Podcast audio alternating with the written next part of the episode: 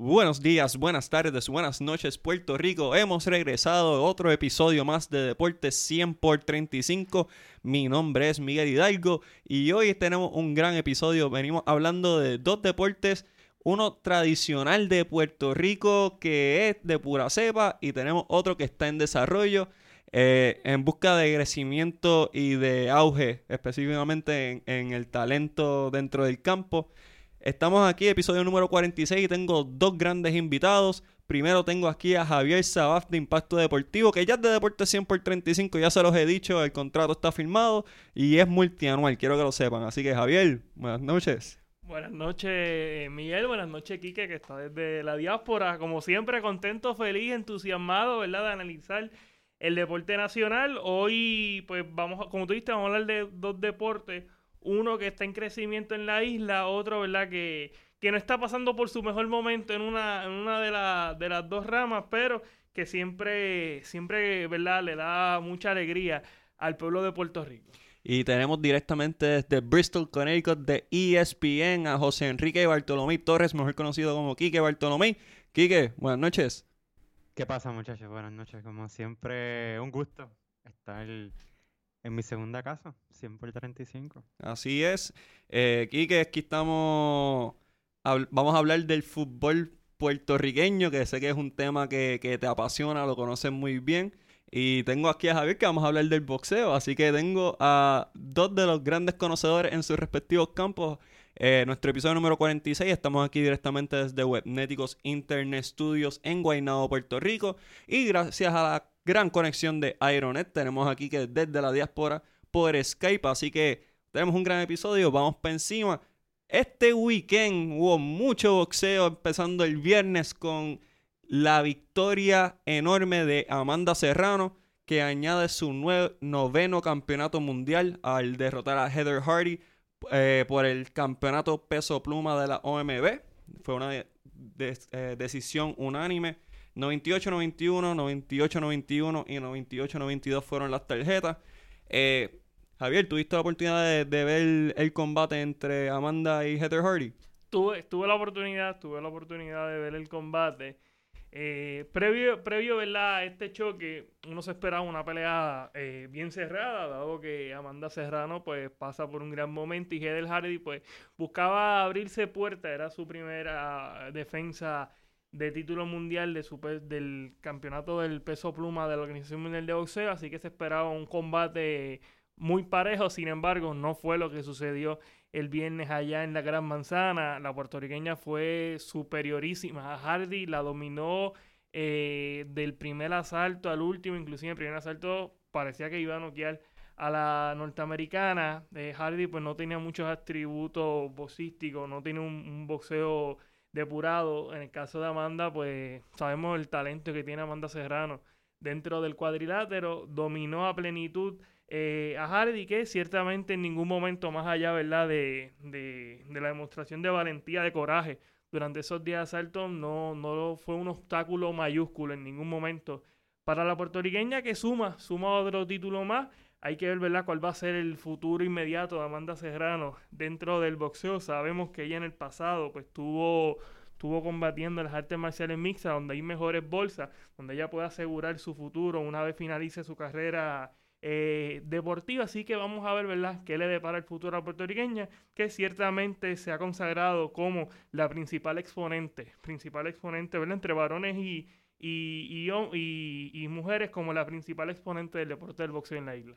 Eh, algo que me resultó bien curioso de, de la pelea es que eh, Serrano tuvo que bajar de peso comparado con su última pelea y que Heather Hardy había anteriormente sido su compañera de sparring, eh, que ya sabía más o menos por dónde iba a venir Amanda y del poder que tenía. Y Heather Hardy en, todas las conferencias de prensa que hubo de la pelea mencionaba que, la pegada de Serrano es una muy depurada, es una muy fuerte, que no sabía cómo, cómo contrarrestarlo, que iba a dar lo mejor de ella y esperar que, que Serrano se cansara y desafortunadamente eso no pasa. Amanda Serrano es una atleta que si la siguen en Twitter pues presenta una gran condición física, tiene un muy buen equipo de trabajo entre su entrenador y entre su, su nutricionista y lo ha logrado en múltiples divisiones. O sea, no es una campeona de siete divisiones, ocho En divisiones. siete ediciones, ha sido campeón en siete eh, por ediciones. pura casualidad. O sea, ha sido un gran equipo de trabajo, una gran dedicación de, de Serrano. Pone su marca eh, en 37, 1 y 1 con 27 knockouts, mientras que Hardy recibió su primera derrota, poniendo su marca en 22 y 1. Eh, mencionaste acerca del futuro de, Amanda eh, en el boxeo rentado. El plan era que ella boxeara ante Katie Taylor, eh, que es la, la campeona de los cuatro organismos de las 135 libras, entiéndase AMB, OMB, FIB y CMB.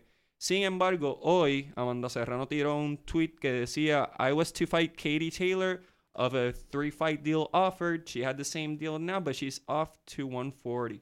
Básicamente, eh, Serrano hace alusión de que, Hardy, eh, de que Katie Taylor va a subir de peso y básicamente va a romper el contrato verbal que tenían, que era que ambas tenían dos peleas. eh, y la tercera era la super pelea entre Amanda Serrano y, y Katie Taylor y que está considerando nuevamente volver a las artes marciales mixtas en lo que se cuadra una, una mega pelea. Eh, Sin embargo, eh, Eddie Herms, quien es eh, manejador de, de Kitty Taylor, señaló, ¿verdad? En un, un, un tweet que, que no, que los planes están, están ¿verdad? Eh, los planes van. Eh, hay que ver, ¿verdad? Porque, o sea, en el boxeo, las bolsas, cuando uno la compara, ¿verdad? Con las bolsas que puede ganar Amanda Serrano en las artes marciales mixtas, pues, pues, eh, o sea, tiene que ser una mega pelea, una, un Katie Taylor o otra boxeadora de tal envergadura para poder generar una bolsa eh, que sea, que vaya acorde, ¿verdad? Con, con, con lo que quiera Amanda Serrano eh, dentro del boxeo. Y tú, tú hacías, em, eh, Miguel, tú señalabas eso de- del peso. Ella en su pelea previa ganó el título de un peso inferior. O sea, Amanda Serrano, a diferencia de la inmensa mayoría de los boxeadores, que yo recuerde, el único boricua, Carlos Ortiz, que comenzó eh, peleando en un peso mayor, fue campeón y luego eh, bajó de peso y se hizo nuevamente campeón, pero Amanda Serrano lo hace a cada rato, o sea, no, no, es, no es lo que uno espera de, o sea, mientras vas adquiriendo edad, adquieres peso y vas, ¿verdad? Buscando, buscando esos títulos en, en- en pesos de arriba. Amanda Serrano a veces baja, a veces sube. O sea, que eso habla muy bien, ¿verdad? Del compromiso que tiene Amanda Serrano, de la ética de trabajo, ¿verdad? Y de, de todo su equipo de trabajo, la nutrición, su, su trabajo en el, en, el, en, el, en el gimnasio. Así que eso habla muy bien eh, de Amanda Serrano ante Katie Taylor. Es una prueba de fuego, boxeadora irlandesa que está invicta. Eh, no tiene tanta pegada de sus 14 combates, ha ganado 6 por nocaut. Hardy tampoco tenía pegada, 22 victorias, 4 derrotas. Amanda tiene mucha más experiencia en el boxeo profesional, a pesar de que Taylor es la campeona. Yo creo que en un combate entre Taylor y Amanda, Amanda debe salir por la puerta ancha. Quique, ¿tuviste la oportunidad de, de ver la pelea o cuál es tu opinión acerca de Amanda Serrano dentro del mundo del boxeo rentado?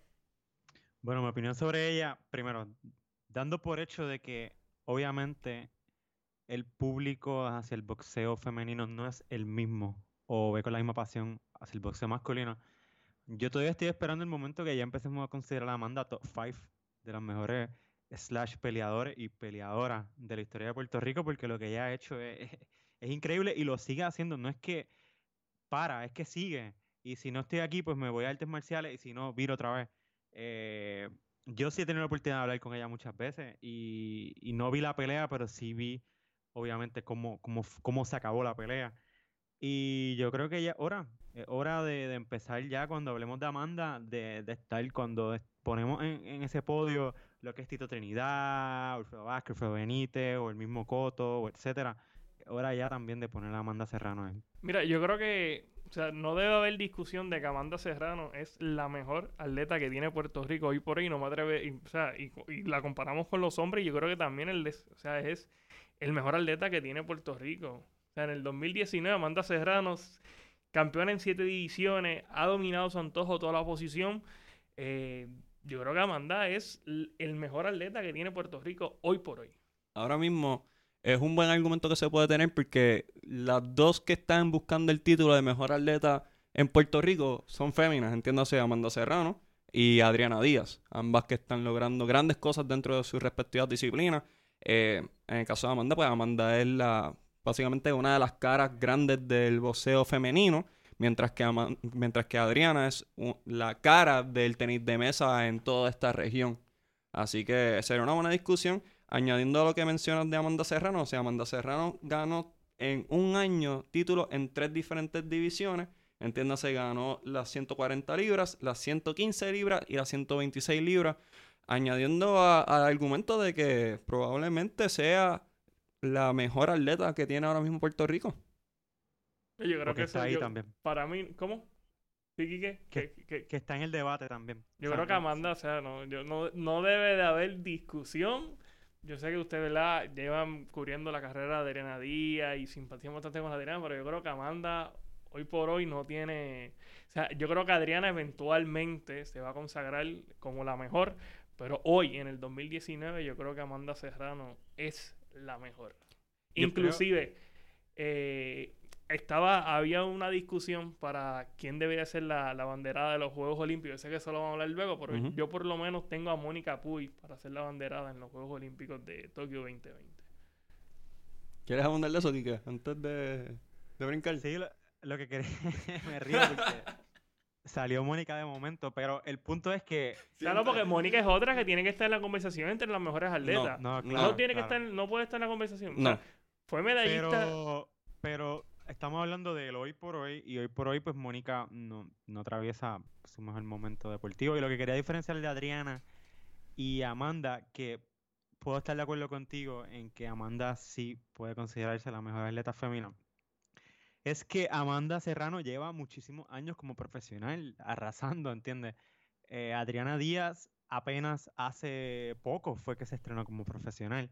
es verdad que Adriana internacionalmente representa a Puerto Rico y todo, pero a nivel profesional, como es el caso de Amanda en su deporte, en que está ganando las mejores todo el tiempo, a Adriana todavía le falta demostrar en este tipo de ligas como la primera división china o etcétera, que también es la mejor. Pues precisamente por eso, yo creo que hoy, hoy en el 2019, Amanda Serrano es la mejor. Eventualmente, Adriana Díaz proyecta, proyecta en convertirse en la mejor.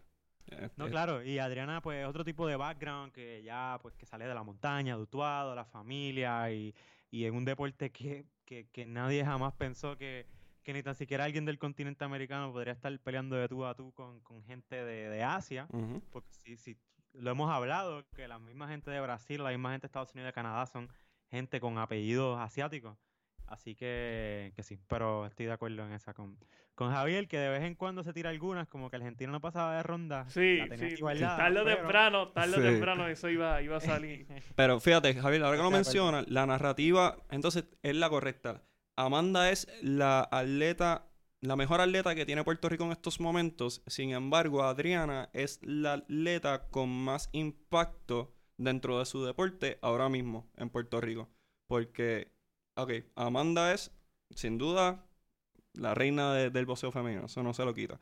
Pero Adriana cogió un deporte no tradicional, que es el tenis de mesa, y obviamente yo entiendo que el boxeo femenino no está a la par con el, con el boxeo masculino, pero eh, es un deporte que tal vez se puede, se puede asumir como es el boricua de, de cría y de, y de sangre caliente, que se puede practicar más a menudo. Sin embargo, el tenis de mesa empieza y está en un desarrollo y un crecimiento constante gracias a Adriana Díaz. O sea que tal vez la narrativa de quién es la mejor atleta, pues Amanda en estos momentos sí lo es, pero en mi opinión, Adriana es la que más impacto ha logrado en su deporte y en su desarrollo. Yo creo que eso también se debe a que, ¿verdad? Adriana, pues, se sabe lo que Adriana hace en la Liga de China porque, ¿verdad? Hay varios rotativos que lo siguen. Quique pues, ha estado muy pendiente a la carrera de Adriana.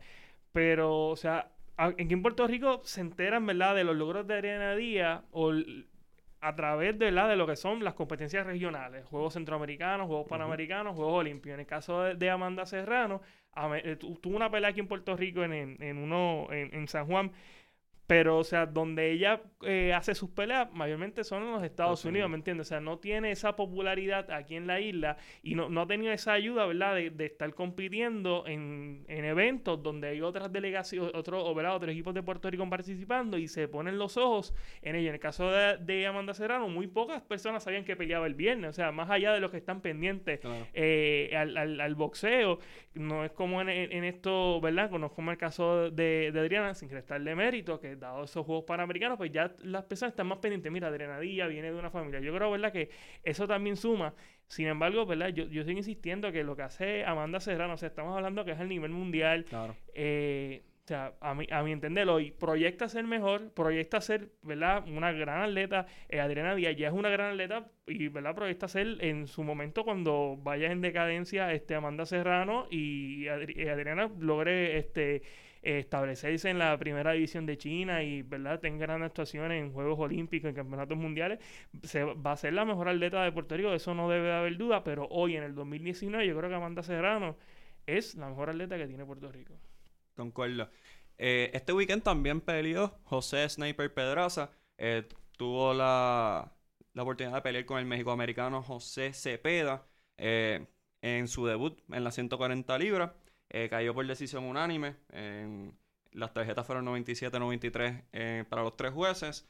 Eh, tuve la oportunidad de ver la pelea y rápido que se acabó le escribí a Javier, ya eran como las dos y media de la madrugada, que veía que Sniper dentro de todo se veía incómodo, especialmente en los primeros 5 a 6 rounds, y que yo consideraba que no estaba asertivo eh, en esas postrimerías de- del combate cuando Cepeda se lucía visiblemente cansado. Eh, Javier, ¿cuál fue tu opinión de la pelea? ¿Qué crees que, que Mira, le depara el futuro? Yo apunté la pelea 96-94. Creo que el último asalto se los regalé a Pedraza. Estoy de acuerdo con la verdad con la decisión de los jueces. Eh, creo que el, el Sniper en ningún momento pudo lidiar con la velocidad de Cepeda. Y es curioso porque ya el Sniper había enfrentado boxeadores de, de alto nivel, como el caso de, de, de Basil Lomachenko, que le hizo una muy buena pelea a Lomachenko, al igual que Cepeda. Es zurdo. Cepeda no tiene o sea, ni, ni un tercio de la velocidad que tiene, que tiene Lomachenko. Y Pedraza no pudo lidiar en ningún momento, ¿verdad? Con, con la, con la velocidad, explosividad del contragolpeo eh, del mexicano. Y eso me llama la atención porque siempre tiende a hacer buenas preparaciones. Me gustaría saber quiénes fueron lo- los que estuvieron en el sparring con, José Pedraza, que al parecer no, no, no tenía una velocidad bastante similar a la que tenía, a la que tenía Cepeda. Y se vio, se vio algo lento. Eh, eh, José Pedraza, que este era su debut en las 140 libras. La- las ambiciones de Pedraza antes de la pelea con Japonta Davis eran bien grandes. Él quería subir hasta las 147, ahora habrá que repensarlo. En las 140 hay muy buen nivel. Basil Lomachenko posiblemente esté subiendo eventualmente de peso. A mí me gustaría que Pedraza regresara a 135. Yo creo que hoy por hoy, en cuanto a los boxeadores bóricos están establecidos, yo creo que él sigue siendo el mejor.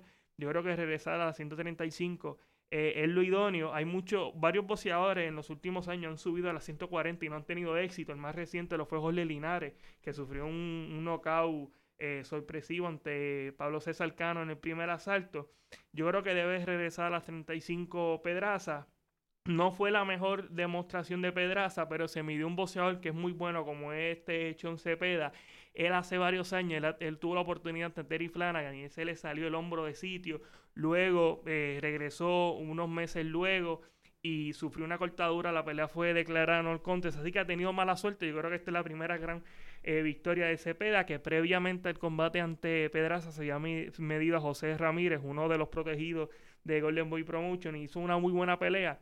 Así que vamos a ver, ¿verdad?, qué le depara el futuro al puertorriqueño. Yo creo que debe de regresar a las 135. Algo que noté en, la cobertura, estaba Andre Ward y estaba Timothy Bradley, dos ex campeones eh, grandes. Y eh, ambos mencionaban que Cepeda estuvo cerca de derrotar a Ramírez, que se quedó sin gas, y que ambos peleadores lucían faltos de confianza, falto de confianza en sus habilidades y falto de confianza en su pegada. Quique, ¿cuán ¿Qué- ¿Cuán detrimental es que un colega o alguien que hizo lo que tú dices digas que tú careces de confianza y de pasión por el deporte que, que estás practicando? El problema es que nosotros los puertorriqueños, como tenemos un buen background eh, de boxeo, tendemos a, a establecer una expectativa alta a nuestros principales prospectos. Eh, y, y hemos visto cómo últimamente estos prospectos tienen las oportunidades para llegar a la cima, ¿verdad? Está la cima y luego de la cima está el, el- el- las- la, le- la leyenda, lo que se llama leyenda. Y, y fue en el caso de Miguel Cotto, remontándonos atrás, que un Hall of Famer, pero que tuvo la oportunidad de no tan solo ser Hall of Famer, sino ser leyenda, tener la oportunidad de poderle haberlo ganado a, a Mayweather, o a Pacquiao, a Canelo, etcétera. Y ahora con Pedraza, que también ha tenido la oportunidad de haber peleado con los mejores división, entonces Lomachenko, ahora este boxeador, eh, etcétera. Y se queda ahí. Y parece que, que no da, que no da, que no llega a más. Y obviamente, si tú tienes un tipo como Andrew Igual, que por cierto, la transmisión por ESPN Plus, perfecto, aplauso, muy bien. Eh, la realidad para- es que, ¿qué más, ¿qué más podemos pedir, Miguel Javier? O sea, da- están llegando a su, a su límite. Quizás estamos esperando algo más que, que no pueden dar. Y hasta ahí llegaron. Yo creo que él sí lo puede dar. Yo creo que es cuestión de bajar a 135. Yo señalé que José Ramírez era manejado por Point Promotion. Lo correcto es que él es manejado por Bob Arum, Por Top Rank. compañía eh, Top Rank. Yo creo que, mira, Pedraza se ha medido boxeadores de muy alto nivel. O sea, el mejor 130 libras en su momento lo era Ponta Davis, un muchacho apenas 22, 23 años cuando se midió a Pedraza y lo dominó. Pedraza, ¿verdad? No hizo la pelea que tenía que hacer. Él pues quiso irse de tú a tú cuando Ponta Davis es literalmente un tanque mucho más fuerte. Luego ante Lomachenko, Lomachenko, a mi entender, hoy por hoy el mejor boxeador libra por libra. Yo creo que es cuestión de regresar a la 135. Yo creo que Pedraza, eh, no sé si tal vez pudo haber sido un sobreentrenamiento, porque él tiende a entrenarse muy bien, ¿verdad? Sabemos que su padre eh, y también entrenador eh, José Espada siempre hace un muy buen trabajo. A mí me gustaría verlo de vuelta en la 135. O sea, a Pedraza no se le ha regalado nada. O sea, Pedraza todo lo que ha conseguido ha sido con, con sudor, con sacrificio, con mucho trabajo. Cepeda es un gran boxeador. Yo creo que si regresa a las 35, él nuevamente va a ser campeón del mundo. Ok. Hablando de, de gente que tiene mucho trabajo que hacer, vamos a brincar al tema de- del fútbol boricua. Eh, la selección nacional de fútbol eh, compitió contra Guatemala y cayeron estrepitosamente con un marcador de 5 a 0 en lo que representó el mayor margen de victoria en los 98 años de la selección guatemalteca eh, como visitante. O sea que se suma a una ristra de, de derrotas que ha tenido la selección de, de Puerto Rico y, llevó una discusión de cuál es el estado actual del fútbol eh, en este país. Y tengo aquí a Quique, que el que lo conoce sabe que el fútbol es su, es su fuerte. Así que, Quique, vamos a hablar de esta selección. ¿Qué, qué crees de, del partido contra Guatemala 1 y, y qué nos espera? No tan solo de Guatemala, sino que yo tuve el chance de ver a la selección aquí en Hartford. Eh, porque vino a, a foguear con, con esta nueva camada de jóvenes. Y obviamente eh, peleó en los primeros minutos y después pues pasó lo de siempre, que nos pasan por encima. Esta vez eh, no podemos decir que es falta de preparación, porque sí que últimamente se está, ro- desde que tenemos a este nuevo dirigente Morales, estamos viendo la selección, por lo menos estamos hablando de la masculina en este caso, porque la femenina cada vez está creciendo más. Eh, pero esta masculina parece que es todo lo contrario, que, que cada vez bajamos y bajamos y bajamos y, y lo puedes ver perfectamente en el ranking. Que perfect- no, sé, no sé exactamente qué es, pero hemos bajado muchísimos puestos. Eh, Para, disculpa que te interrumpa, para ser más específico, en el 2011 estábamos en 108 en el mundo y hoy estamos en el 180 de 211 países. Por eso, a lo que me llega, el- o sea, a lo que es el punto, quizás nuestro fútbol masculino nunca avanzó. Y cuando avanzó, fue un reflejo, un espejismo de que teníamos una base de un equipo como eran los Highlanders, que estaba, pues, bien administrado, incluso ganó títulos importantes. Y muchos de esos jugadores se nacionalizaron para jugar por nuestro país. Y prácticamente jugaban de memoria y teníamos mucho staff, era lo mismo, etcétera. Eh, el punto es que, vamos a ver, perdimos 5-0 contra Guatemala. Guatemala. eh, en en nuestra casa, en Puerto Rico. Eh, tuvimos una, eso fue un partido de, de la Liga C de la Liga de las Naciones, o sea, eso vale para el ranking. Tuvimos también un amistoso contra Honduras 4-0. Eh, y sumamos el 5-1 que cogimos contra Hartford. Eh, ¿Qué está pasando? Eh, obviamente, esta, esta selección, si la ves jugar, no vas a ver los mismos nombres de siempre, como Pito Ramos, Jackie Marrero, Emanuel de Andrea, o, Cody Larendi últimamente no, no- no ha estado en casi todos los juegos. Y ves muchos jóvenes que quizás nunca has visto los nombres. Entonces, aquí viene el debate, que también lo planteamos mucho en baloncesto. Si ya sabes que el objetivo es prácticamente y realísticamente imposible, pues entonces es mejor dar la cara con los jóvenes que adquieran esa experiencia, el resultado que tenga, a ir con lo mismo y no ganar nada. Pues, ¿qué está pasando? Y aquí le doy crédito a Yamira Muñiz, mi compañera siempre eterna de deporte, Ujú. eh, que en una entrevista con el presidente nuevo de la federación, hay que aclarar aquí que la Federación de Fútbol de Puerto Rico tiene un nuevo presidente, muy joven él, y que está con esta fórmula de que estos jóvenes fogueen mucho, jueguen mucho, se prueben, adquieran la experiencia que quieran, y luego, de aquí a uno, dos, tres, cuatro, cinco años, con los objetivos que se están trazando ahora, que no tengo tan claros cuáles son. ¿Cuáles son los objetivos ahora mismo? Que se suba a la Liga B de las Naciones, que participemos en la Copa Oro en cinco años, que cuál- no, no tengo claro todavía cuáles son los objetivos. Ahí, ahí me falta. Pero que adquiera experiencia, como todo. Como decimos en la jerga boricua, mejor coger una pela con los chamacos y que vuelvan de aquí a cinco años con una mentalidad distinta. Hago paréntesis. Casi el equipo entero de baloncesto de Argentina estuvo en la Copa Toto Marchal del 2015 en Puerto Rico. Nadie les hacía caso. Ah, eso ya no es la generación dorada. Ah, esta es cola, pero ¿quiénes son esos otros locos? Estos mismos llegaron a la final del mundial. O sea, no estoy diciendo que la selección de Puerto Rico Vaya vaya mundial.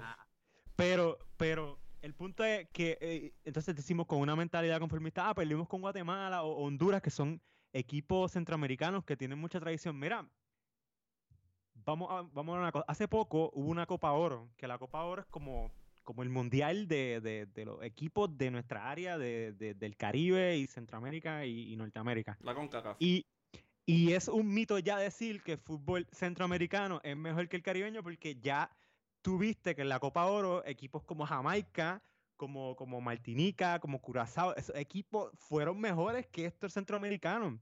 O sea, que ya no vale la excusa de que nosotros somos puertorriqueños y el fútbol caribeño, ya no vale esa excusa. Hay que trabajar. Pues parece que diferente a la otra administración, que era con Eric Labrador, y es verdad que Eric Labrador, pues su mentalidad siempre quería hacer cosas buenas, no necesariamente se cumplían todas, pero con este nuevo presidente se está jugando más, lo estamos viendo. Obviamente también es cierto que, de hecho estoy hablando mucho, pero es que estoy de acuerdo de todo, que ahora la FIFA tiene lo de la Liga de las Naciones y la Liga de las Naciones te obliga a jugar más.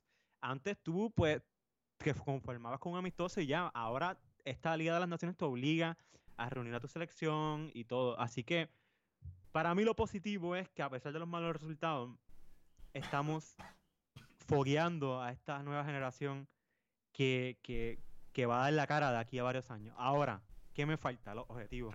No tengo tan claro cuáles son los objetivos de la federación. Quique, pero hubo, hubo una, una selección juvenil hace varios años que tuvo ligeramente éxito al nivel juvenil. ¿Qué pasó con esa? ¿Qué pasó? Porque eso, esos éxitos que tuvieron al, al nivel juvenil no se tradujeron a éxitos en la selección adulta. O sea, el- el- el- la selección adulta masculino ha ido, ha ido para atrás, cada vez más para atrás. Inclusive, ¿hace cuánto en un partido oficial no anotamos un gol? Claro, el punto contra, bueno, exacto, porque Hartford fue un partido amistoso. Pero es que esa generación de, de sub-20 de Puebla, que me acuerdo que Arnaldo Marrero y Carlos Román, antiguos compañeros de Minuto 90, estuvieron allí. Jugadores estrella, Manuel de Andrea, eh, Jackie Marrero. eh, se perdió. ¿Por qué se perdió? En Puerto Rico, en deportes como el baloncesto y el béisbol, pueden tener continuidad ya cuando tú pasas de los 20 años, 23, porque hay una liga profesional, pero ¿qué liga profesional hay en Puerto Rico de fútbol? No la hay. Está la Liga Nacional, pero la Liga Nacional no te da para comer ni a ti ni a tu familia. O sea, estos, muchos de estos jugadores tienen que trabajar y, y entonces no, no es, prácticamente podemos decir que incluso la Liga de la LAI es más, tiene más estructura que la misma liga de la federación. Y es verdad que están tratando de mejorarlo. Hay que ver cómo esta nueva administración puede manejarlo. Pero la respuesta a qué pasó con esa generación que hizo un papel aceptable tampoco es que, que, que hicimos algo heroico. Es que se perdió. ¿Y por qué se perdió? Los pocos que siguen jugando, como Manuel de Andrea, se fue. Se fue a España a probar suerte con, con el, el, equipo C del Sevilla, y después se cambió a otro, y después a otro. Esa gente se mantuvo jugando, pero el resto, ¿dónde va a jugar? En Puerto Rico no es realista tú ser un futbolista profesional en Puerto Rico porque no lo hay. Y los que hay, lo alternaron los Alexis Rivera, los Marcos Vélez, tenían que ser coaches por la noche, por la tarde en sus tardes libres y jugar por el día. Esa es la realidad de nuestro fútbol. Yo creo que, que es fundamental, ¿verdad? Para cualquier selección nacional eh, tener una liga profesional sólida. Yo creo que el único caso donde se da, ¿verdad? Que, que no, hay una, no hay una liga profesional es en el voleibol de los Estados Unidos y tienen una de las principales potencias en el voleibol, ¿verdad? Tanto masculino como femenino, pero en el caso de Puerto Rico no se puede dar ese lujo. Yo creo que la federación tiene que desarrollar un torneo nacional donde se le brinde la oportunidad a estos jugadores de tener taller, porque eh, como dice Kike, o sea, es imposible, o sea, y esto, es un mal que no solamente afecta al fútbol, también al voleibol, o sea, no son, al, no son atletas al tiempo completo. Después se le pide, ¿verdad? Que, que no, le piden unos resultados, o sea, pero como tú le vas a pedir eh, a un jugador part-time que tenga unos resultados cuando se está midiendo a jugadores que en todo, ¿verdad? En todo Centroamérica son jugadores a tiempo completo. Yo creo que es un poco injusto.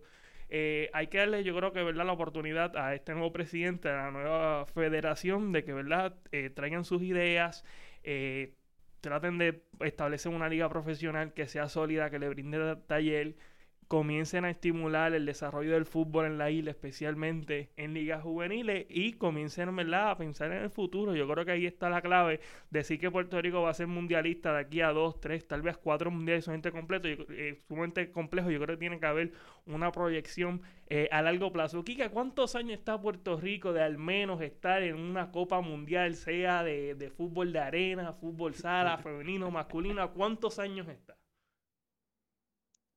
No hay ni año. O sea, ahora mismo yo te podría decir que es imposible clasificar al mundial. Eh, quizá es más factible en la rama femenina clasificar al mundial. Pero es que para tú clasificar a un mundial, que lo vimos con Panamá, que, clasificó recientemente un mundial y fue su la primera vez en la historia, es que primero tienes que ir por pasos. Primero tienes que clasificar una Copa Oro, tienes que saber. Sí, pero eso ahora con el nuevo formato. Eso es con el nuevo formato, porque en el 2010 Puerto Rico empató con Honduras y Honduras fue, fue mundialista. O sea, yo creo que si las cosas se hacen bien. ¿Quién? Pero, pero, pero fue mundialista aquí, que fue mundialista. O sea, yo creo que si se hace el trabajo. Pero, pero fue, fue mundialista y yo creo que fue en el 2014 estuvo también en, ellos estuvieron en el 2014 en, en, la Copa ese, ese, debate ya no, no, puedo con Honduras. Y, pero Panamá, pero explícame. Pero perdimos. O sea, empatamos aquí con lo que dije, muchos jugadores de los Islanders y cuando fuimos a Honduras, pues nos destrozaron. Pero explícame Panamá, explícame Panamá. O sea, en Panamá, el Panamá, los deportes, los deportes predominantes en Panamá es el béisbol y el boxeo. O sea, y Panamá se hace, se hace mundialista. Yo creo que es cuestión de trabajar, ¿verdad? Que se haga el trabajo, que se comience a trabajar con las categorías menores. Y yo creo que sí, se, sí se, si se, se, se hace el trabajo, yo creo que sí se puede aspirar a una Copa del Mundo. Pero al punto que veo aquí que es que no hay ni un plan de trabajo trazado que se haya dicho públicamente. Vamos a darle la oportunidad a esta nueva federación. Yo creo que Eric Labrador no hizo, o sea, el trabajo de Eric Labrador como presidente de la federación fue pésimo. Hay que brindar la oportunidad a esta nueva federación a ver qué se hacer. Es cierto, al uno, a uno perder 5 a 0 ante Guatemala jugando de local, pues eso no no, no es nada positivo. Sin embargo, hay que señalar que en ese partido Puerto Rico se quedó con 10. Vamos a darle el beneficio de la duda. Un equipo joven, hay que ver, ¿verdad?, cómo hace este nuevo, nuevo líder federativo, ¿verdad?, para llevar el fútbol a donde todos los puertorriqueños y todos los amantes del fútbol quisieran verlo. Quique, pregunta eh, que te hago. Antes, antes, que me hagas la pregunta. El, el fútbol centroamericano ya uno no debe basarse en eso. O sea, el fútbol caribeño tiene más potencial incluso. La genética de los caribeños somos incluso más altos, más rápidos. Ya ese miedo de, ah, voy a jugar contra Honduras o a menos que sea Costa Rica, que es una selección y ya ha bajado muchísimo también. Ya ese miedo se perdió. Y yo creo que eh, la cuestión, y mencionaste, Javier, en la cuestión del voleibol femenino en Estados Unidos, que no hay una liga profesional, pues entonces, en vez de enfocar, si yo fuera presidente de la Federación de Puerto Rico de Fútbol, si, si tú ves que, que, que, que es muy difícil hacer una liga nacional con auspicio, porque lo estamos viendo en ligas como el BCN y, y, la liga del béisbol, que les cuesta conseguir los auspicio, quiere decir que entonces la de fútbol va a tener cero auspicio y va a ser muy difícil mantener eso, pues entonces enfócate, porque mira que la Federación de Fútbol recibe dinero. Y estoy seguro que son como 8 millones que la FIFA va a repartir en los próximos 4 años. Así que enfócate en algo, porque entonces en Estados Unidos, ¿qué pasa con esas jugadoras de voleibol? Porque hay un programa universitario a otro nivel y esas mujeres son, salen por montones y salen por montones y salen por montones y se van a jugar a ligas foráneas y entonces ya tienen la base sólida de las categorías menores, la selección de Estados Unidos y tiene equipo A, B, C. Así que entonces si la única liga con estructura para sacarle potencial es la LAI, pues entonces enfoca a estos chamacos en la LAI. Y entonces enfoca todo lo demás en lo que son las selecciones. Sí, que pero ahí vas a tener un problema, porque la LAI tú puedes jugar cuatro años, ya a los 22 años. ¿Cuál es el próximo paso de ese jugador?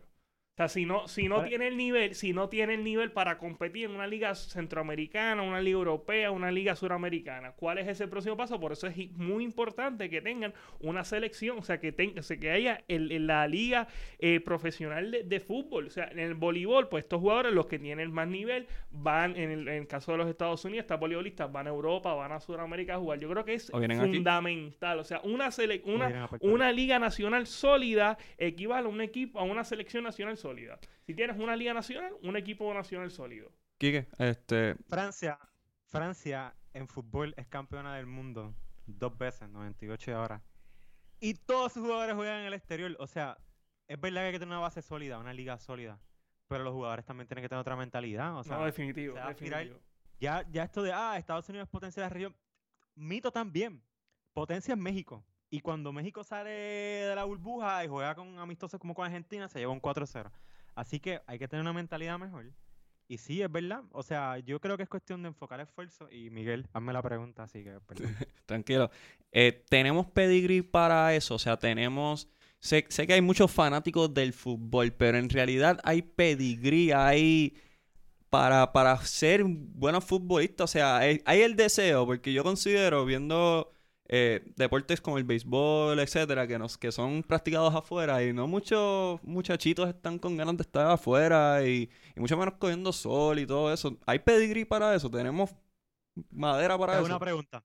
Te hago una pregunta. Voy a basarme en los tres deportes principales de, lo que es Puerto Rico. Que estamos de acuerdo que sería el béisbol, el baloncesto y el boxeo. ¿No? ¿Me falta alguno? Ese sería el top 3. Muchos de estos niños, ¿por qué están desde pequeños y esos papás están detrás de ellos para que sean estrellas. ¿Por qué? Bueno, yo te voy a hablar por experiencia previa, por experiencia propia. Yo jugué béisbol cuando pequeño porque mi papá me decía que en el béisbol estaban los chavos. Sí, eh, igual. Pues claro, y estamos de acuerdo que muchos de estos peloteros o de estos boxeadores, quizás también baloncelistas, son personas muchas de ellas, hay excepciones, como en el caso de Barea y otros casos, de bajos recursos. Y yo estoy, de, yo estoy de acuerdo contigo. se dan la vida, ¿no? Se dan la vida para atraer ese gran contrato, ¿no? En el fútbol en Puerto Rico no es así. O sea, tú puedes tener una excepción como Barbosa, etcétera. Pero para tú poder tener un club de fútbol en Puerto Rico, tú tienes que pagar un montón de dinero. Para tú tener un campo, tienes que alquilar un campo porque, o sea, es, es o sea, el fútbol, el tenis, el golf, en Puerto Rico, la realidad es que mucha gente de dinero. Es un deporte elitista, claro. Si lo decimos así.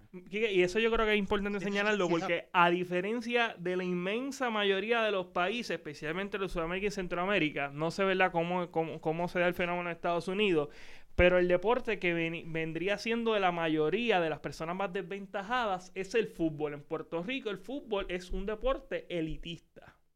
Desafortunadamente, hay sus excepciones como Maunabo, como como Quintana, Barbosa, entre otros, como tú indicaste, pero yo creo que eso es un grave problema. Pero busca, busca quiénes son los campeones de la escuela.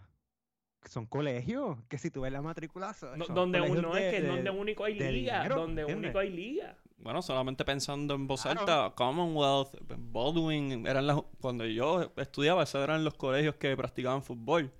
O sea, y esos no son colegios baratos, by no means of the ima- imagination. Así que eh, es No verdad lo que dicen que aquí es un deporte elitista. Pero una realidad, no hay una necesidad de jugar fútbol. Sí hay una necesidad de jugar béisbol, porque muchos de estos nenes de Santa Isabel, como fue el caso de Carlos Correa, o etcétera, son nenes que, que y que mucho mérito a los papás también, que están ahí todos los días, todos los días. En Puerto Rico no es así. Y pues si lo, si, si, si pudiese ser así, entonces habría que aspirar a tener estos jugadores puertorriqueños en la Liga Mexicana, en la MLS, eh, etcétera. Panamá no tiene una liga de otro nivel y Panamá clasificó al Mundial. Pero Panamá tiene una liga. Quique, yo todavía que- no, no me compro la que me dijiste de que en el Caribe se juega mejor fútbol que en Centroamérica o que ya está en el nivel. ¿Por qué no? No, no, ¿Por qué no me convence, porque mira, es que los últimos que han clasificado al a, la, a la Copa del Mundo, Costa Rica, Panamá, compiten, ¿verdad? En lo que es la CONCACAF y han sido países centroamericanos los que han logrado la clasificación. ¿Cuál fue la última? Trinidad y Tobago en el 2000, 2006. O sea, no, todavía creo que el fútbol centroamericano Bueno, está por encima. Y, ese, ese es otro problema. O sea, yo creo que Puerto Rico debe de buscar, o sea, ya ¿verdad? con esto de Liga de Naciones, pues nos garantiza que van a estar participando, pero debe de buscar este amistosos de mayor nivel para verdad que estos muchachos vayan teniendo Claro. roce con países verdad que estén sólidos al nivel de, de Centroamérica. Todavía creo que el fútbol centroamericano sigue por encima del, del fútbol caribeño. no está por encima. Bueno, lo que pasa es que te estás basando en un mundial, pero luego del mundial inicia otro ciclo. Y el ciclo ya empezó y vino una Copa Oro y se vio en la Copa Oro que los equipos centroamericanos fueron un desastre. Es verdad que en el mundial eh, un ya no es un torneo, es como una fase de clasificación y ahí ya tuviste como Costa Rica clasificó, clasificó Panamá y obviamente México y, y Estados Unidos se quedó fuera. Eh, puede pasar eso, pero el punto es que estas islas y este, me, me quiero ir el caso específicamente de Jamaica, que ya ha estado en par de finales de Copa Oro. Y la Copa Oro están es- todos estos países compitiendo. Y, y, y Curazao, etcétera. Se puede, o sea, el fútbol caribeño está creciendo por lo menos a nivel de selección. Quique, pero es que, hemos ah, visto, Puerto Rico se quedó fuera de la fase clasificatoria porque perdió con equipos como estos, como Curazao, como Granada, que después fueron a la Copa Oro y eliminaron a Honduras, a etcétera, a El Salvador. Quique, Miguel, disculpa, ¿verdad? Esto es rápido. Y, ahí es que va mi problema, porque entonces, si decimos que el fútbol, ¿verdad? Yo creo que eso vendría siendo como una justificación para los malos resultados que ha tenido Puerto Rico ante estas islitas de muy poca, muy, muy poca población.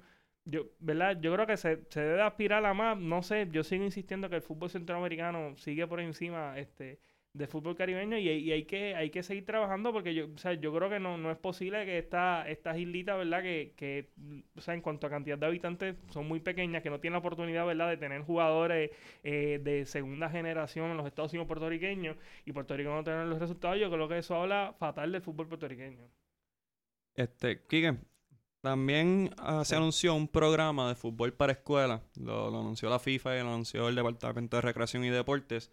Eh, va a ser un, un programa que se presentará en ocho planteles y va a tocar estudiantes de 4 a 14 años. Ese es el target. Eh, ¿Crees que eso ayude de cierta manera en el desarrollo del fútbol en Puerto Rico y, de ahí a lo mejor pueda salir una gama de, futbolistas? Ayudaría, pero está en cuestión de, la cultura. O sea, tú puedes poner en educación física a jugar fútbol en las escuelas públicas, pero ¿quién va a querer jugar fútbol? Por encima de los demás deportes. Claro. claro. Pero, oye, algo es algo, es un adelanto. Y sería tremendo, eso es lo que se necesita también.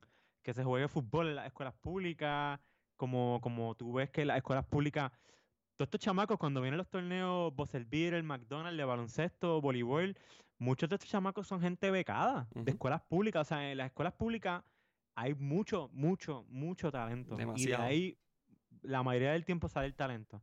Así que, claro que sería bueno que en la escuela se juegue fútbol. porque estamos viendo como, como Barbosa, estos lugares, Quintana, casi, casi todos los mejores futbolistas salen de esa área. O sea, ¿quién quita que no? Que, en escuelas públicas. A mí me gusta, esta secretaria del DRD es una persona eh, con visión global, no iba a decir, no, no futbolera, sino global. Aunque sí. Y, y, porque una persona que estuvo en Madrid y ha visto eh, cómo es la cuestión. Y sí, o sea, a mí me gusta la idea, ¿por qué no? Pero una cosa es la idea y, y, el plan que tú anuncias en conferencia y otra la práctica, así que hay que ver más o menos cómo, cómo se da. La constante que todos estamos de acuerdo es que se necesita establecer un plan claro, un plan a largo plazo, porque eso no va a ser ni en 8 ni en 12 años, o sea, se aspira a que sea lo más rápido posible, pero que se está creando básicamente desde cero una cultura y tratando de expandir a todos los sectores del pueblo, porque como mencionamos, el fútbol en Puerto Rico comparado al resto del mundo es elitista. mientras que en países como Brasil, países como Argentina, ese es el deporte de la gente con menos recursos, exacto, la gente del pueblo y de ahí es donde salen los grandes jugadores. Así que estamos empezando básicamente desde cero. Puerto Rico lleva 13 partidos consecutivos sin victoria. O sea, y, y yo estoy de acuerdo con que manden muchachitos y que cojan pelas ahora y lo llevo proponiendo con la selección de baloncesto desde los centroamericanos. Y Javier lo sabe y Javier también ha sido propulsor de, de ese movimiento de ir haciendo un cambio generacional en baloncesto. Así que si el fútbol por lo menos está dando esos pasos para que el deporte vaya creciendo, vaya arreglándose y tratando de arreglar una mala administración que hubo una auditoría que mencionó Yamaira en uno de sus artículos donde se donde habían fondos que no se sabían dónde estaban, que son fondos que recibe Puerto Rico de la FIFA. No, no es que no es que se lo robaron, exacto, no fue malversación. Que la auditoría, exacto, que cosa dinero que era asignado por FIFA para una cosa se utilizó para otra cosa. Así que, oye, esperemos que que, que ojalá, esta, porque mira que, que en los últimos años no, no, no, no nos enfoquemos en la figura del presidente, lo que es todo ese comité ejecutivo. Eso era una novela ahí adentro. Eso era un, todo el tiempo un bochinche y, y, y, unos sabían unas cosas y no le decían al otro y no estaban de acuerdo. Vamos a ver si con esta gente trabaja en equipo y, y vamos a ver, porque tiene que haber el plan. Si estamos ya diciendo, que vamos a tirar a los chamacos a, a la guerra, y con estos chamacos estamos muriendo en la guerra. Pues yo quiero ver estos mismos chamacos en el proceso en el próximo proceso clasificatorio, con los que van a venir también. Y así pues tendremos, daremos una mejor pelea. Así que vamos a ver, hablando de fútbol, eh, rapidito, haciendo un, hincapié, eh, en octubre, específicamente el 5 y 7 de octubre, las féminas de, Puerto Rico, la selección femenina de, fútbol, eh, participarán contra Surinam y Haití. Eh, y el ganador de ese grupo busca clasificar el preolímpico con CACAF, que es eh, requisito para los Juegos Olímpicos de Tokio. Así que hay que y, ver. Y de hecho, la selección masculina tiene un juego pendiente todavía en la Liga de las Naciones con, con la Liga C, con el grupo C con, contra Anguila. Anguila está claro que todo tiene pinta de que Guatemala es el que va a ascender el grupo B y Puerto Rico Anguila se van a caer por la diferencia de goles que tienen. Pero Puerto Rico tiene que ganar la Anguila, es lo que decía Javier. Tampoco podemos decir, ah, nos gana Anguila, pues hay que ganar la Anguila. O sea, hay que ganar la Anguila, ese es el punto. Y ya, y veremos. Así que vamos a ver, esperemos que entre todo, entre las federaciones, Departamento de Recreación y Deporte y los mismos atletas se pueda lograr una una buena promoción y una buena difusión del deporte y que puedan seguir creciendo y que es el punto y debe ocurrir en todos los deportes. Todos los deportes eh, necesitan una renovación necesitan una mejor exposición eh, desde abajo de las categorías menores en cuestión de licenciarse los dirigentes en cuestión de tener gente que breve lo físico todo todo toda estructura deportiva en Puerto Rico puede recibir una mejoría. Eso está claro en todos los deportes y esperamos que el fútbol sea el que propicie este cambio Hablando de, deportes que vienen desde abajo, el Paraguay Open ocurrió en estos días. Eh, Adriana Díaz, Melanie Díaz, Brian Afanador, Daniel Ríos y Daniel González estuvieron participando. Eh, Adriana sigue con, su gran cosecha de, medallas. Logró ganar plata con Melanie en doble femenino. eh, bronce en individual. Cayó ante, ante la japonesa Hina Hataya, que es la número 29 del mundo. Adriana es la número 28. Y este, ganó medalla de oro en, dobles mixtos con, con Brian Afanador. Eh, así que sigue con un gran año Adriana Díaz. Melanie también tuvo un muy buen torneo y curiosamente cayó eliminada ante, ante Adriana Díaz en cuartos de final, en algo que no se veía desde los eh, centroamericanos, en el cual Daniel y Melanie se enfrentaron a Brian y Adriana en, en la final de, de dobles mixtos. Así que eh, pero Melanie, dentro de todo, presentó un gran torneo, Kike. O sea, el crecimiento de Melanie ha sido exponencial, ha sido muy marcado, muy notable.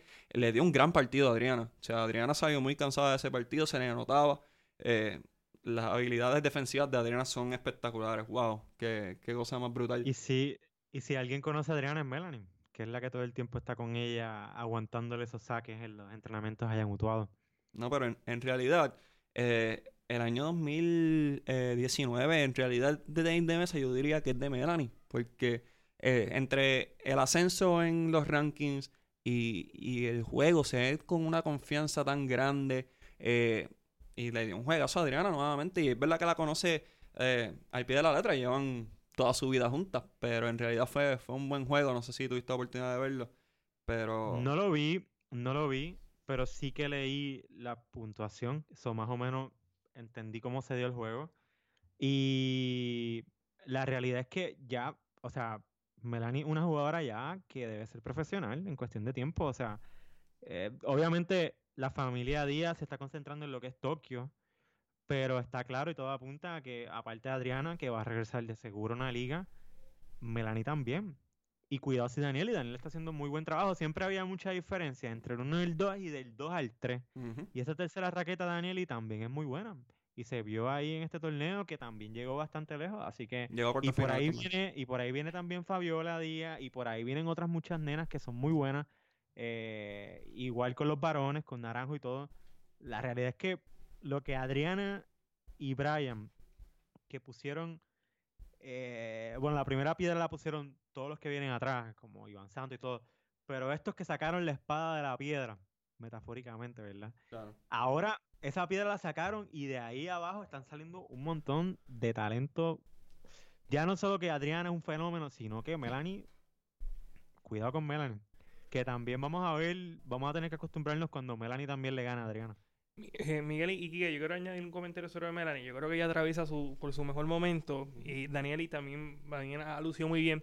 Yo tuve la oportunidad de ver A, este equipo de, mesa, de, tenis de mesa allá en, en, Lima. Y a mí lo que me sorprendió es o sea, la, confianza que tenía eh, Vladimir Díaz, ¿verdad? Entrenador padre, ¿verdad? De, la, de las hermanas Díaz en las otras muchachas. O sea, no es solo, no era solo Adriana o sea, competía Adriana, competían las otras y se veía esa misma confianza. No era como antes donde la, la verdad, este equipo de tenis de mesa de Puerto Rico prácticamente dependía de lo que hiciera eh, Adriana Díaz. Ahora no, se ve que han subido mucho el nivel y es importante, ¿verdad?, que sigan recibiendo ese taller porque sea, Adriana sabemos que va, a participar en los Juegos Olímpicos. Clasificada ya. Ya clasificada, pero vienen eventos más importantes y que estén atravesando, ¿verdad? Por, por un gran momento. Yo creo que, que habla muy bien de lo que nos depara en el futuro, lo que es el tenis de mesa en ambas ramas, tanto en femenino como en masculino. Ya lo hemos hablado. Puerto Rico es la potencia femenina de, de todo el continente americano. Tienen la medalla de oro en centroamericano y en panamericano. Ahora es cuestión de creérnoslo y mantenerlo por un largo tiempo. Así que vamos a, seguir monitoreando. Estos partidos, dentro de todo, son. Ya los Juegos Olímpicos ya estaban clasificados, Adriana, por ejemplo. Esto no necesariamente contribuye al ranking, pero Vladimir sí mencionó que quería mantener a las muchachas activas para, obviamente, no bajar el nivel y mantener un plan de trabajo constante. Así que hay que seguir monitoreando. Y para culminar, quiero que sepan que la semana que viene es el Américo Femenino en el Coliseo Roberto Clemente, la selección nacional de baloncesto femenino va a estar ahí. Viene un una gran gama de jugadoras. Viene Canadá con Kian Nurse de la WNBA, así que hay que estar pendiente a eso. Estados Unidos convocó a Sue Bird, a, convocó a Diana Taurasi, a Sylvia Fowles. Así que va a ser un gran torneo. La crema de la crema. Así que va a ser un gran torneo. Eh, apoyemos a las muchachas de la misma manera que apoyamos a los muchachos en el Clemente. Es tiempo de darle eh, el espacio y el respeto a la selección femenina. Me, me, me, faltó Sabrina, que es mi jugadora favorita colegial. de Oregon. se perfila como primera ronda en el draft, pero, pero sí, Estados Unidos lo que viene es un equipazo. Miguel, es importante señalar que este, este torneo es clasificatorio a lo que será clasificatorio a los Juegos Olímpicos del continente americano. Son 10 los que están participando en América, pasan 8. O sea, Puerto Rico tiene alta, ¿verdad? Eh, al- alta posibilidad de pasar a esa a esos últimos ocho, inclusive de pasarle a las semifinales, están divididos en dos grupos de cinco, adelantan los mejores dos. Yo creo que Puerto Rico en el grupo que le tocó, que fue el grupo A, no debe tener, confrontar o, eh, problemas mayores para pasar a adelantar las semifinales. La preocupación Y- legítima es, es el calendario de, del baloncesto superior nacional femenino. eh, jugando. Oye, y que no hay ninguna liga, o sea, que no, o sea, el, el béisbol, la oblea paró, el baloncesto masculino paró, el voleibol femenino y masculino a cada rato para y ahora el baloncesto femenino tiene que parar. O sea, no hay ninguna liga que... estructurada, con disciplina, con algún tipo de agenda. El béisbol profesional es el único. Sigue. Y, y que lo que quería decir que ustedes han estado frente a ellas muchas veces. Que pasión y pantalones no le va a faltar a este equipo, porque van a darlo todo, así que va a ser un buen espectáculo. Más que todo. O sea, Puerto Rico va a tirar todo. Así ahí. es. Así Este es. equipo femenino tiene un coraje admirable. Así es. Yo quisiera, y se ha dicho a Javier muchas veces, que quisiera que, que los hombres jugaran con el mismo, con la misma intensidad que juegan las mujeres. Así que es Que nuestro. vamos a hablar de eso, ¿no? Vamos a hablar del Mundial de Baloncesto Masculino, se nos acabó el tiempo. No, se nos acabó el tiempo, pero lo tenemos pendiente. Qué pena. Eh, Tenía aquí a Javier. Estaba loco por sacarle a Argentina en cara, lo no sé me quitan- todo. No me quitan el jab ni de embuste. No, pero, oye, dentro- como Margarito con, Con con, con cogiendo todo el jab, todos los jabs. pero dentro de todo, este, estoy agradecido de, de ambos, de que hay- hayan podido participar de este gran podcast. A todos los que nos están escuchando, a todos nuestros followers, los que nos siguen en nuestras respectivas redes, muchas gracias por confiar en nuestro trabajo. Es algo que apreciamos mucho y lo hacemos con mucho, con mucho gusto y con mucho énfasis en querer que el deporte crezca. Es nuestra misión también, así que que las ligas mejoren y que el deporte mejore, ese es nuestro objetivo, así que seguimos dándole duro. Javier, ¿dónde podemos seguir en las redes? Me pueden seguir en Facebook, Impacto Vertido Radio PR, Twitter, Instagram, mi cuenta personal, eh, Hub Sabat. Y pronto vamos a estar hablando, me están preguntando cuándo vamos a hablar de atletismo, que viene el, el campeonato mundial. Y pronto vamos a estar hablando de Welly, de Ryan y todos esos atletas. Y vamos a traer a Emma, a Emma Márquez que, para Claro, que, nos, claro para que que nos sí. oriente de verdad. Eh, Impacto Deportivo, ¿cuándo? Eh, los sábados de 2 a 3 de la tarde. Quique, ¿dónde te pueden seguir a ti? En las redes me pueden buscar como Kike Bartolomé y pronto, bueno, obviamente me, me pueden seguir en ESPN, pero pronto más de lo normal. Uy, te- yo sé de lo que hablas, pero vamos a dejar, vamos a dejar a ustedes en tensión para que sigan escuchando la próxima vez que Quique venga eh, en el es. podcast. Eh, y a mí me pueden seguir en Miguel HR22 y Miguel HR3. Todavía no sé si cuál es Instagram y cuál es Twitter. Disculpen, no, es bien difícil para mí chequear esas cosas. Eh, nos pueden seguir a través de Deportes 100 por 35 en Facebook, Twitter e Instagram. Y nos pueden escuchar a través de SoundCloud, Apple Podcast y Spotify. Así que, Corillo, nos vemos la semana que viene, si Dios quiere, con mucho deporte en Americop y todo lo que venga en camino. Así que, chequeamos, Corillo.